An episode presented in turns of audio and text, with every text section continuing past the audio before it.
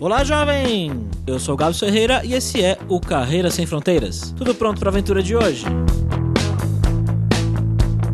O Juliano é um cara lá de Curitiba que sempre quis ser embaixador. Então ele foi lá, fez duas faculdades, estudou bastante, bem ambicioso, mas quando ele viu como era o trabalho político de um embaixador, ele percebeu que não era bem aquilo que ele queria e acabou indo mais pro lado empresarial. Depois de trabalhar alguns anos no mercado, ele um dia estava lá de boas e recebeu uma mensagem de uma amiga que estava lá em Milão, na Itália, e disse: Olha, aqui na empresa que eu tô trabalhando agora tem algumas vagas em aberto e parece que elas se encaixam bastante bastante com o seu perfil. Hoje Juliano trabalha em Milão com trade marketing e ele tem coisas muito interessantes para contar pra gente sobre como é a vida lá e como é viver e trabalhar com italianos, né? E também algumas histórias bem curiosas, como por exemplo, um jantar inesperado que ele teve e que eu quero muito que ele encontre contato ou endereço desse lugar que ele não me passou até agora e eu quero ir jantar lá quando eu for para Milão.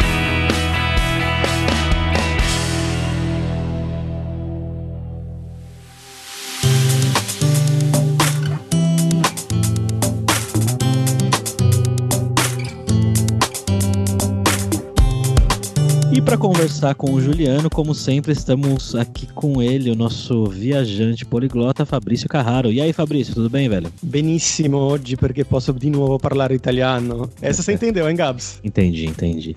Italiano é mais fácil para mim do que francês.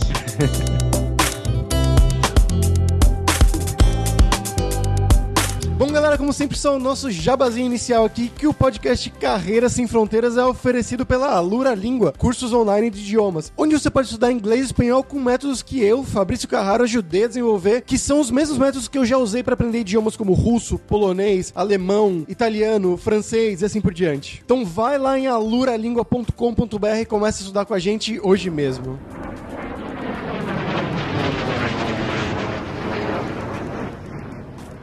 Bom, Juliano, eu queria que você contasse primeiro pra gente um pouquinho do seu background, né? Então, de onde que você é no Brasil? O que, que você fez a sua vida de formação e como que você foi parar aí na Itália, cara? Boa, boa, Fabrício. Antes de mais nada, obrigado aí pelo convite, cara. Super legal a iniciativa de vocês, o projeto aí. Comecei a acompanhar, acho um projeto super legal. Fico feliz de poder fazer parte, de repente até ajudar aí os teus ouvintes, pessoal que escuta. Cara, um pouco da minha história, um resumão aí. Meu nome é Juliano, tenho 31 anos, sou de Curitiba, Paraná. Fiz duas faculdades, começando lá atrás, duas faculdades faculdades, fiz economia e relações internacionais. Meu sonho ali quando eu era jovem, 18 anos, entrando na faculdade, era ser embaixador. Uhum. Então, uma ambição bem grande ali atrás. Estudei para isso, mas se envolvendo um pouco com a profissão, conhecendo melhor os embaixadores e que o lado da política, digamos, não era o lado que eu gostaria de trabalhar. Então, eu comecei a me envolver com um lado mais empresarial, trabalhei com consultoria, trabalhei em uma parte aí de empresas de turnaround, onde eu pude ver melhor a parte que eu gostava, assim, tem muito a ver com economia e relações internacionais até acho que é, que é muito comum hoje em dia a gente estudar uma coisa e trabalhar com coisas completamente diferentes. E aí tive essa oportunidade de me encarar trabalhando em Curitiba aí numa reestruturação de uma empresa e vi onde estava a minha paixão, uma coisa que me despertou muita atenção e interesse. Então acabei me entrando numa multinacional na época, devia ter o que 19, 20 anos, que era a antiga Kraft Foods. E lá hoje é a Mondelez, né? Então lá, cara, trabalhei com sonhos de valsa, bis, traquinas, marcas muito fortes e acabei me apaixonando muito, assim, pelo lado de marketing e trade marketing, né? Que é hoje o que eu até faço aqui. E de lá saí, tive uma oportunidade de ir para Ferreiro, outra empresa muito forte aí de, de marketing. Trabalhei com Nutella, TikTok, Kinder, outras marcas também muito legal. E durante todo esse processo, cara, acho que com o resultado, o trabalho que acabei fazendo nessas empresas, apareceu essa oportunidade de vir trabalhar aqui na Kraft Heinz na Itália. Uma antiga colega minha da faculdade, depois, acho que sei lá, seis anos que a gente não se falava, não via, ela me escreveu no, no LinkedIn comentando: Ah, Ju, tudo bom? Como é que você tá? Não sei se sabe o que eu tô fazendo, mas estou aqui na, na Craft Eyes Itália. A gente está fazendo algumas reestruturações, a empresa em geral, pelo mundo, estava vivendo um momento de reestruturação e estamos criando umas vagas novas que eu acho que tem teu perfil. Você tem interesse? E foi assim: uma mensagem que caiu, pingou no meu celular ali. até lembro, cara, do dia que chegou a mensagem, porque era uma coisa que eu sempre quis, né? Então, desde lá atrás, querendo trabalhar com embaixador, tendo uma carreira internacional, chegou um momento que a coisa apareceu ali. Então, Então, na mensagem ela dizia se eu tinha interesse em trabalhar na Itália, na Kraft Heinz, para cuidar de todas as marcas de molhos. Então, eu lembro, putz, tinha interesse na vaga, na empresa e no país. Respondi para ela, a gente conversou, entrei no processo de seleção natural, normal, fiz todas as entrevistas e acabou dando certo. A empresa me fez uma oferta e vim me aventurar aqui na Itália, na Kraft Heinz em Milão. Acho que é um pouco disso a história que eu vim parar aqui na, na Itália.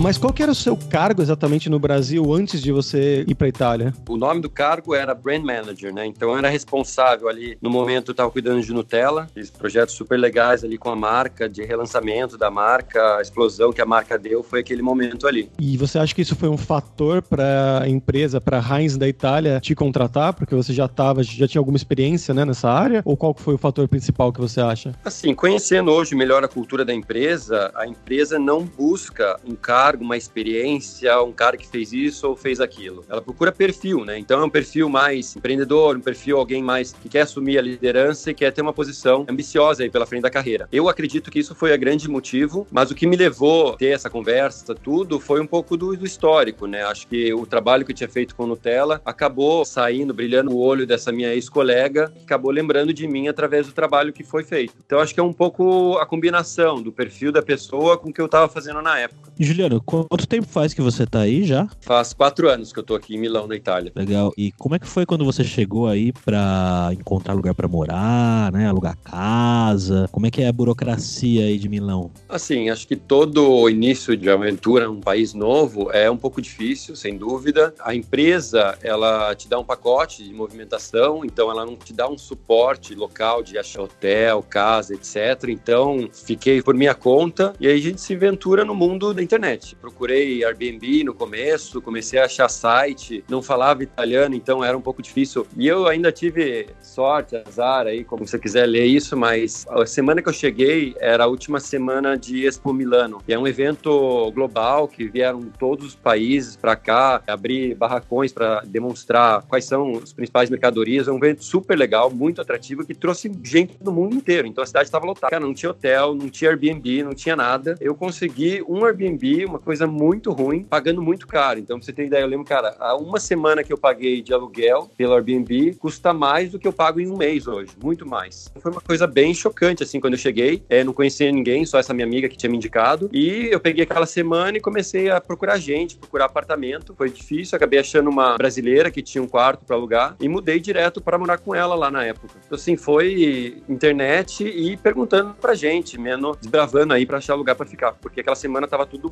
bloqueado para esse evento. Engraçado, eu tava morando na Itália nessa época da Expo Milano e eu quase fui aí. Eu cheguei aí para Milano para visitar um amigo comum que a gente tem, o Josa Dark, que ele já participou aqui, inclusive foi o primeiro episódio do Carreira Sem Fronteiras e acabei não indo porque acho que eu tava muito caro, alguma coisa assim, eu tinha pouco tempo e aí no final não fui, mas falaram que realmente foi muito, muito legal essa Expo. É, a Expo foi incrível. Eu pude lá, fui um dia visitar, foi super legal. É um evento incrível, acontece a cada quatro quatro anos em países que eles selecionam. O lado Mas ruim que foi que eu chegar naquela aí? semana e não conseguir nada. O que, é que rola nesse evento? Ah, é um evento, todos os países do mundo são convidados a participar e é um evento de apresentação do país, né? Então, por exemplo, vai o Brasil e apresenta os principais produtos, destino de turismo. Cada país pode escolher o tema que quer. E é sempre feito um, um armazém, uma casa de, de, cada país que é cheio de design, é, uma, é, é muito bonito de se ver. É isso, no fim são todos os países participando num balcão gigante gigante, num galpão. É um galpão, é uma cidade que eles criam para apresentar esses países. E como é que foi com a língua, cara? Que você falou que você não falava italiano, né? Como é que foi esse começo? Porque a gente, brasileiro, a gente acha que a gente engana, né?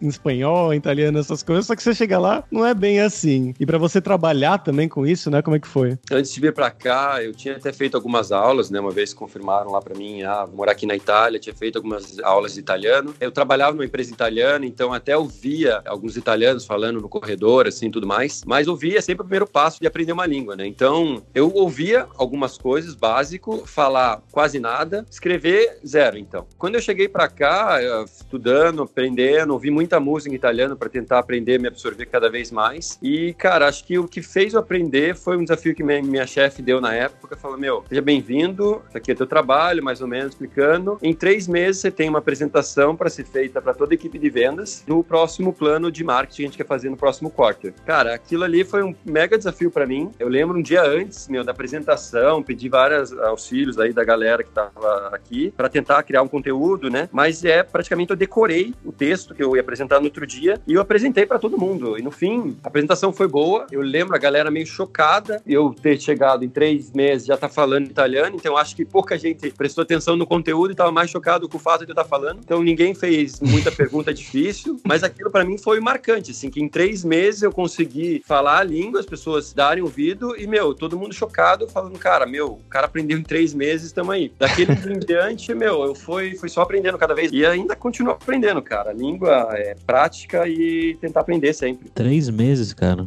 Assim, falando básico, né? Discurso ah, meio enrolado, mas acabei passando a mensagem. Ninguém falou, meu, não entendi, volta ali. Fabrício, você que costuma aprender idiomas novos o tempo todo, quanto tempo você demora em média para conseguir enrolar o idioma com a pessoa nativa? Cara, o tempo é esse aí mesmo, na verdade. o hebraico, que é o, idioma que eu tô estudando atualmente agora, eu estudei ele, bom, tô estudando ele, né, mais ou menos quatro meses e semana retrasada, se não me engano, teve um encontro aqui, sempre tem toda semana encontro de troca de idiomas aqui em Barcelona, e eu fui, pela primeira vez eu vi uma pessoa de Israel lá, aí eu comecei a desenrolar um pouquinho, então, tipo, eu conseguia falar basicamente tudo que eu queria, com as palavras que eu tenho até agora, ele entendia tudo, e aí ele respondia e eu entendia, sei lá, uns 50, 40% da resposta, mas já dava para ter uma mini conversa, assim, mas não de falar uma numa reunião, é claro, mas também ao mesmo tempo, né, com espanhol, com italiano, são línguas muito mais próximas, né? Então, três meses é, é um tempo curto, claro, para a maioria das pessoas, mas é, bom, parabéns aí pro Juliano. Ah, não, parabéns Fabrício, meu. Quatro meses aprender hebraico, cara, tem nada a ver com português, língua latina, velho. Italiano a gente engana. Hebraico, meu. é o desafio. Então, mas é engraçado, né? Você falou aí que é mais fácil aprender línguas mais próximas aqui do, do português por causa do latim, mas eu sempre tive muito mais facilidade com o inglês do que com o espanhol, por exemplo. Eu acho o inglês muito mais fácil. Ah, isso é até você morar no país, cara, porque aí você começa a conviver com as pessoas e aí você começa, puta, como é que era aquela palavra? E aí você fala em português e a pessoa entende. E se você falar em português, sei lá, nos Estados Unidos, a pessoa vai, não vai entender porcaria nenhuma. Acho que essa é a principal diferença. São as palavras básicas, assim, essas palavras que a gente não tem muito contato no dia a dia, sei lá, pia, sei lá, coisas assim, que é, não é, por acaso em espanhol não é a mesma coisa, né? Mas tem várias palavrinhas assim que você, puta, como é que é isso em espanhol? Aí você fala a pessoa, ah tá, é, é isso mesmo. Ah, não sei, cara. Na última vez que eu fui pra Argentina, eu fui no supermercado e lá eles não dão sacola no supermercado, né? E aí eu falei, nossa, como que é sacola? Caramba. Eu falei, você tem uma sacola? Aí o cara ficou olhando pra minha cara assim, tipo, velho, o que, que você tá falando? Cara, Argentina não, é outra sacola, história. Um saco. cara, esse negócio de língua eu acho engraçado porque eu, quando tava vindo pra cá, eu procurei metodologias. Acho que o Fabrício tá bem formado em metodologia métodos de aprender uma língua, mas tem até a teoria da criança, do bebê, que primeiro ele escuta, depois ele começa a, a falar qualquer coisa e depois lá pra frente vai escrever. Então eu me foquei nisso, comecei a ouvir, principalmente lá da música, coisa que eu gosto, foi o que me ajudou mais, assim, de ouvir, de tentar acostumar com a língua, para depois começar a falar. Também é sempre tempo de exposição, né? Cara, trabalhar aqui e assim, não foi um ambiente super friendly, né? Super amigável. Foi um ambiente hostil de meu trabalho, que as pessoas não tinham tempo, não estavam interessadas em me ajudar falar, explicar, etc. Então eu fazia um esforço mental muito forte para tentar entender. Eu lembro que chegava em casa, meu, mentalmente destruído, assim, não conseguia fazer nada, sabe? Porque para esse esforço, entender cada reunião, as pessoas falando rápido, foi muito difícil. Então esse tempo de três meses aí foram muito pesados de estímulo. Né? Então foi, foi, acho que foi a sacada foi essa também, o estímulo com a língua. Com certeza, isso é o principal, na verdade.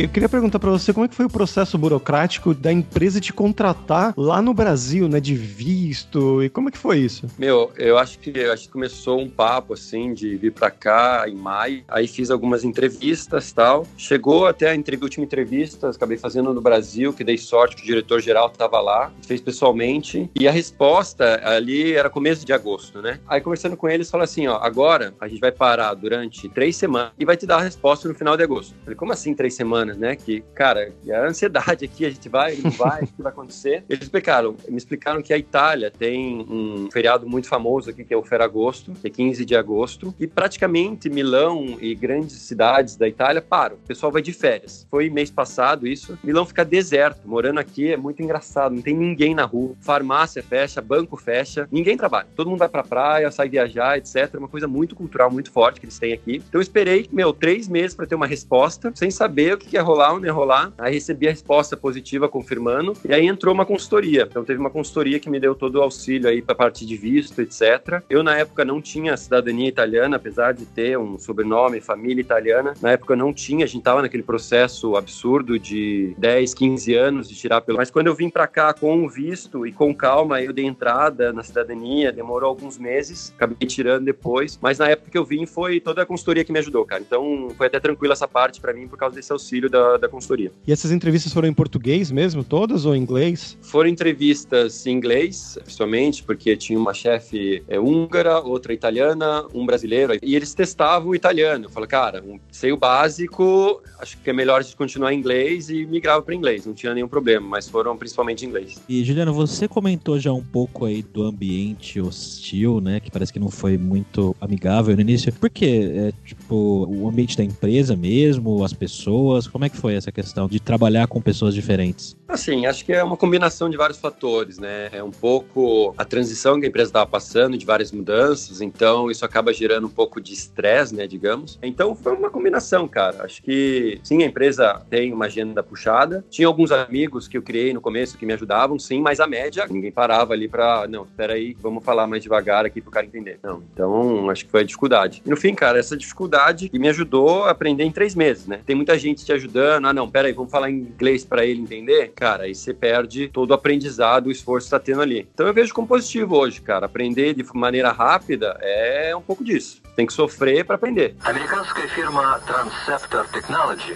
приступила к производству компьютеров «Персональный спутник». E vamos agora para o nosso momento viajante poliglota com o Fabrício Carraro. Fabrício, acho que você já conhece Milão, né? Ou Milano? Milano, Milão, como você preferir, cara. Não, eu conheço, adorei a primeira vez que eu fui para aí. Acho que a gente já até comentou um pouquinho, né, lá nesse primeiro episódio que eu comentei anteriormente. Bom, a Itália, né, paixão. Hoje eu queria puxar aqui uma dica cultural cinematográfica, né, que lá naquela vez eu falei, acho que no episódio 6 que a gente falou com o Fábio de Pisa, eu falei sobre o cantor, o Ligabue, né, que é o meu, a minha banda preferida italiana. Hoje eu vou falar sobre um diretor de cinema que é o Mutino. Ele é muito, muito famoso, né, o Gabriele Mutino, que ele começou lá na Itália, né, fazendo filmes locais mesmo. Os meus que eu adoro, né, são o L'ultimo bacio, que é o último beijo, e depois acho que 10 anos depois ele fez uma continuação da história, que é Baciami ancora, que é tipo Me beije novamente. São histórias assim meio uns dramas familiares que são bem, bem pesados, mas bem interessantes ao mesmo tempo. E depois ele ficou bem famoso por esses filmes e outros que ele foi trabalhar nos Estados Unidos até, e ele fez uns filmes com o Will Smith, que um é aquele A Procura da Felicidade, que é um filmaço também, e o outro é o Sete Vidas. Também todos nesse mesmo, nessa mesma pegada, né, de drama, família, meio pesado que te faz chorar no final e tudo mais, mas é o meu diretor italiano de cinema preferido e recomendo muito para quem gosta aí da cultura, para quem gosta de ver filmes estrangeiros. E você, Juliano, tem alguma coisa muito legal que você gosta aí da cultura italiana, de Milão em especial? Cara, acho que o que a Itália me ensinou muito, o Fabrício comentou, é a paixão, né? Eu conversando com muitos amigos italianos aqui, você sente uma paixão exagerada pelas coisas, pela, principalmente pela comida, né? Cara, eu acho que isso é o maior ensinamento que eu tenho. Até histórico lá quando eu trabalhava na Ferreiro, todo o histórico de desenvolvimento de produto era muito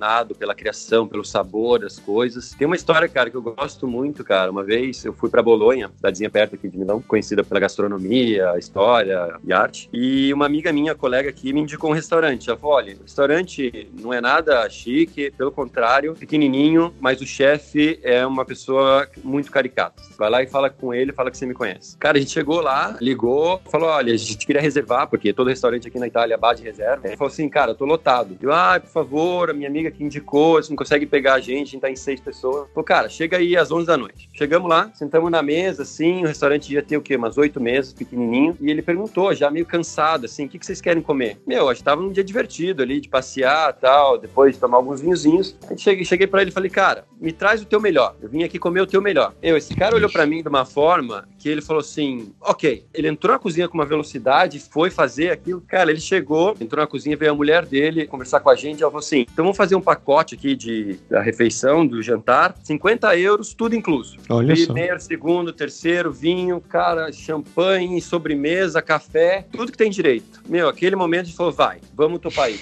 Foi, assim, uma experiência gastronômica muito legal, porque o cara, ele, todo prato que ele trazia, ele sentava, comia com a gente. Então, acho que foram mais de sete pratos de pasta, carne, pratos típicos, e todo ele servindo champanhe, servindo vinho com a gente, tomando. Foi uma alegria incrível. A certo momento do jantar, ele pega, senta do meu lado e fala assim: Meu, quando você chegou ali e falou para eu me apresentar para vocês, trazer para vocês o meu melhor, aquilo me arrepiou. Ele falou em italiano: aquilo é pele per me.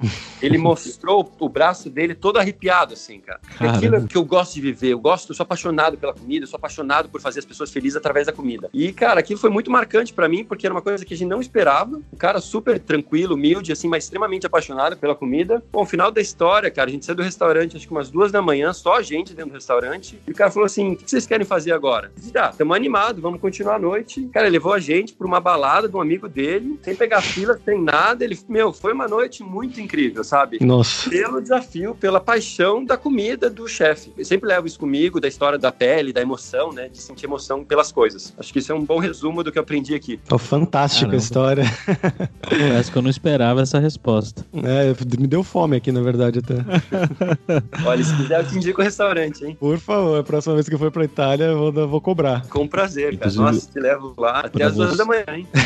pra você, ouvinte aí, que viu o Juliano falar de 50 euros, né? Parece pouco dinheiro, mas 50 euros é bastante dinheiro, né? Pra uma refeição é bastante dinheiro, digamos. É, não é. foi uma refeição das mais baratas. Itália, principalmente Bolonha, cidades mais periféricas, assim, né? Você consegue comer uma pasta por 8 euros. Foi uma proposta diferenciada ali, que a gente, pelo andar da carruagem, topou e vamos embora. Você falou dos 8 euros aí, eu tinha. Lembro que nesse período que eu tava morando, viajando pela Itália, eu tinha o índice, que era o índice pizza margherita, que eu sabia o preço da cidade pelo preço da pizza margherita em média lá. Por exemplo, Milão, uma cidade um pouco mais cara, mais rica, custava uns 8 euros mais ou menos naquela época. Aí em Florença era como uns 6,50, Roma uns 5. Aí eu fui para Nápoles, eu paguei 3,50, uma pizza inteira, deliciosa, margherita. Então dá para saber bastante assim mais ou menos o nível da cidade. Sem dúvida. Quando eu cheguei, eu criei o índice tiramisu.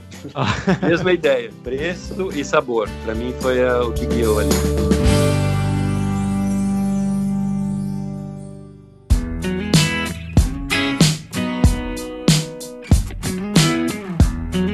Bom, voltando aqui pro lado mais de carreira, né? Você comentou um pouco, né, desse movimento, né, do ambiente um pouco mais difícil que foi para começar. Já falamos um pouco sobre isso. E eu queria falar das amizades, né? Então, você falou que você não conhecia muitas pessoas quando você chegou aí. Como foi para você fazer amigos, seja italianos, seja estrangeiros nesse começo seu na Itália? Cara, isso é sempre uma boa pergunta. Eu, no fim, sou uma pessoa sociável, assim, consigo fazer amigos fáceis, digamos. Mas tem sempre a panela local, né? Então, Milão, sendo uma cidade cidade tradicional, é muito difícil fazer amizade com locais. Então, aquelas pessoas que têm uma amizade de infância, se entrar nesse mundo deles, eu vejo mais difícil. Então, meus amigos italianos aqui, a maioria são de fora de Milão. Tenho até alguns amigos de Milão, assim, mas os mais próximos, que eu costumo sair, viajar, são as pessoas mais do sul. Então, aí tô falando de Nápoles, Puglia, Sicília. Eles são pessoas até mais parecidas com a gente, cara, mais brasileiro, né? Mais quente, assim, mais fala alto. É o típico italiano que você vê na, nas novelas, digamos, né? Aquele uhum. que fala alto, eco, nananã, são pessoal mais do sul. E acaba tendo uma afinidade maior, cara. Então, no começo, eu me aproximei, sim, dos brasileiros, que é muito mais fácil, mas durante o tempo eu acabei desenvolvendo uma amizade muito legal aí com italianos do sul. Inclusive, a gente tá sempre junto, já fizemos viagem com eles para aqueles lugares que, meu, é uma coisa incrível. O napolitano te levar para Nápoles, você tem uma experiência completamente diferente de qualquer guia turístico, sabe? Isso é muito legal. Então, vale muito a pena ter essas amizades. Acho que é, que é muito gostoso essa parte.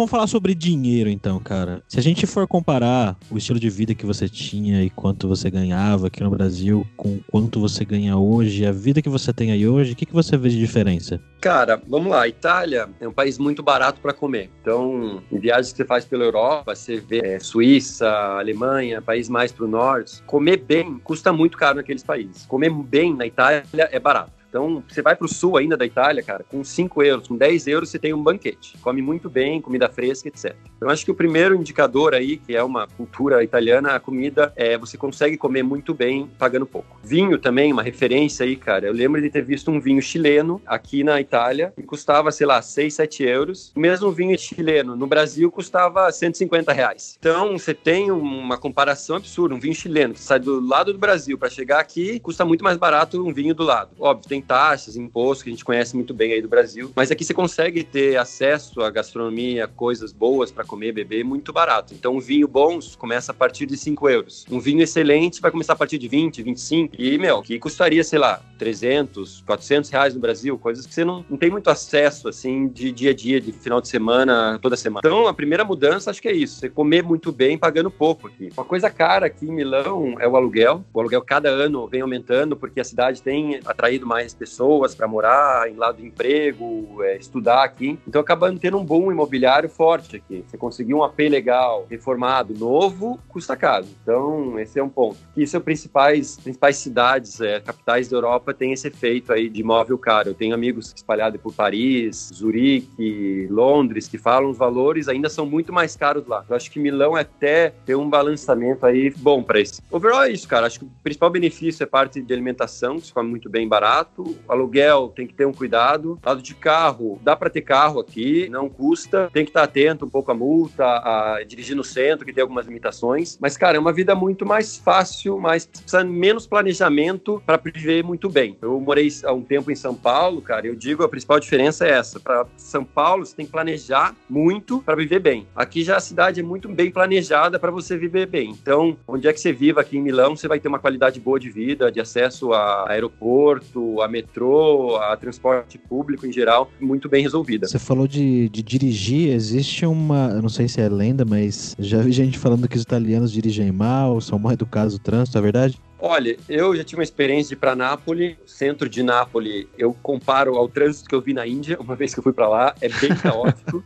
Cara, é buzina, é pessoas que estacionam em cima da calçada, estacionam atrás do outro, deixam o pisca-alerta, vão tomar um café e voltam. Assim, é meio dirigindo a contramão, é bem chocante, assim, sabe? Eu não esperava ver isso, mas são coisas que você vê. Mas você vê pouco, cara. Hoje em Milão aqui, eu acho o trânsito muito tranquilo. Para quem vem de, de, São Paulo aí, de trânsito de São Paulo, você, meu, é, é muito relativo né? Então, para mim é muito tranquilo, mas você vê pessoas que vêm do interior da Itália aqui reclamando absurdos do, do trânsito, né? Então, muito relativo. Eu acho bom, cara. Eu não tenho problema com trânsito, nem com pessoas que dirigem mal, nunca tive nenhum acidente, nada, super tranquilo quanto a isso. E sobre o salário na carreira, assim, você acha que se você estivesse trabalhando numa mesma posição no Brasil agora, você estaria ganhando mais, menos, igual em qualidade de vida também? Difícil falar, né? Acho que comparar salário de um país para outro é sempre delicado. Uma coisa coisa que eu posso contar que é um benefício muito legal que tem na Itália, que acho que saiu tem há dois ou três anos, que é, acho que na Espanha tem também, chama benefício Beckham, taxa Beckham, que é um, você paga menos do imposto de renda. Então hoje eu pago 50% do imposto de renda que um italiano, um cidadão italiano normal pagaria. Isso é um benefício que o governo dá para atrair pessoas com um perfil profissional importante, relevante para a economia. E isso te dá uma, um poder de compra muito maior, né? Você retirar 50% do imposto, que é em torno de 44%, 45%, te dá um, aí, um 20% extra bem importante aí para ter uma vida legal aqui. Isso acaba ajudando, cara. Acho que comparar isso com outros países da Europa que também tem, eu sei que Amsterdã tem, Espanha tem, é legal, é um benefício legal que te dá uma, um auxílio legal aí no começo. Ok, Houston, we've had a problem here. Uh, Houston, we've had a problem. Oh, no! E agora é a hora do perrengue, que eu queria que você contasse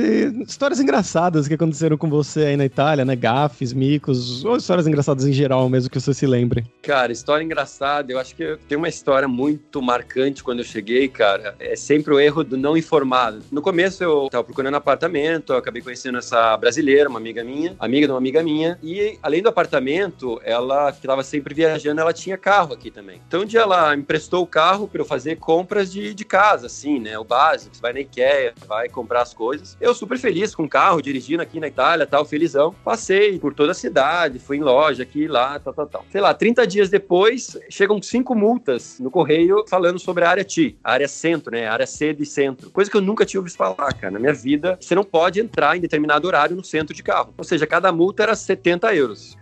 Nossa. Passando outros cinco dias, chegou outras cinco, cara. Então, em 30 dias aí, 40 dias de Itália, eu tinha lá 700 euros de bem-vindo é, à Itália. Deus. Nossa, aí, cara, aquilo me gerou uma revolta, porque eu comecei a ler a multa, me aventurei em ler aquele textos de duas páginas, assim, com letras minúsculas, e vi que, cara, tinha multa que tinha diferença de um, dois minutos. Eu achei aquilo absurdo, cara, super abusivo. Falei, cara, não é possível que os caras vão cobrar 70, 140 euros pra eu entrar numa rua e sair na mesma rua. Aí comecei a procurar na internet, recurso, etc. E o engraçado aqui é, se você recorre e você perde, você tem que pagar o dobro da multa. Nossa. E, cara, eu falei, meu, eu vou correr o risco. Tinha falado com algumas pessoas, alguns colegas aqui, eles fazem recurso e ganham. Cara, eu fiz recurso de 10, de 7 eu ganhei. Então, assim, sabe, é uma história pra mim que marcou muito. 30 dias, meu, bom, essa pancada. E você tem que aprender a jogar o jogo do país. E, meu, é, são as regras e tá sempre informado disso, cara. Mas você recebeu várias multas, tipo, da mesma rua, você falou? É que assim, o centro de Milão, ele é bloqueado, né? Ele tem essa. Não é bloqueado, ele são câmeras que ficam no alto e tem uma placa que. Ah.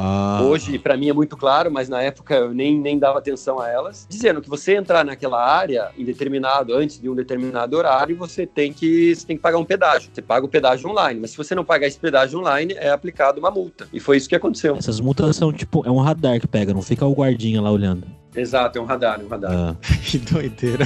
que loucura. Bom, Juliano, muito obrigado aí pelo seu tempo para contar um pouquinho sobre a vida em Milão e toma cuidado com que rua você vai entrar aí no centro, hein? Não, não, lição aprendida, cara.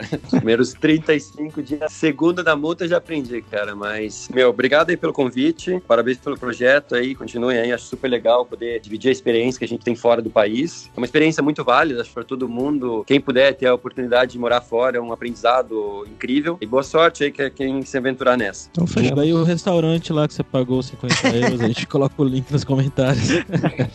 Vou mandar o link, cara. Deixa eu ver se eu acho ele aqui. Não sei se o cara existe ainda, cara. Faz mais de quatro anos, cara.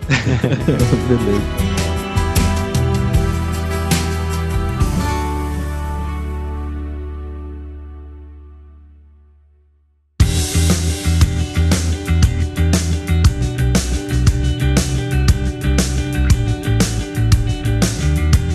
Allora, ragazzi, por hoje foi isso. Então, muito obrigado, como sempre, pela sua audiência. E entre lá no nosso grupo no Facebook, o Carreira Sem Fronteiras, para você ter mais dicas sobre emprego, mercado de trabalho no exterior, tecnologia também sobre a língua inglesa, espanhola, italiano, quem sabe. E não deixe de conhecer a Lura Língua para você reforçar o seu inglês e o seu espanhol e dar aquela força tanto no seu currículo quanto na sua vida profissional. Bem como o Juliano falou, né, que foi importante para ele fazer o processo de entrevistas em inglês, depois trabalhar no começo antes de ele começar a aprender o italiano. Então vai lá em aluralingua.com.br e começa a estudar com a gente hoje mesmo. Além também, é claro, da alura.com.br, que tem mais de 850 cursos de tecnologia nas áreas de programação, de marketing, que é a área do Juliano, inclusive, design, business. Tem curso que vai te ensinar como você desenvolver o seu currículo para mandar para o exterior. Então, com certeza vai ter o curso para você. Então, pessoal, até a próxima quarta-feira com uma nova aventura em um novo país. Tchau, tchau.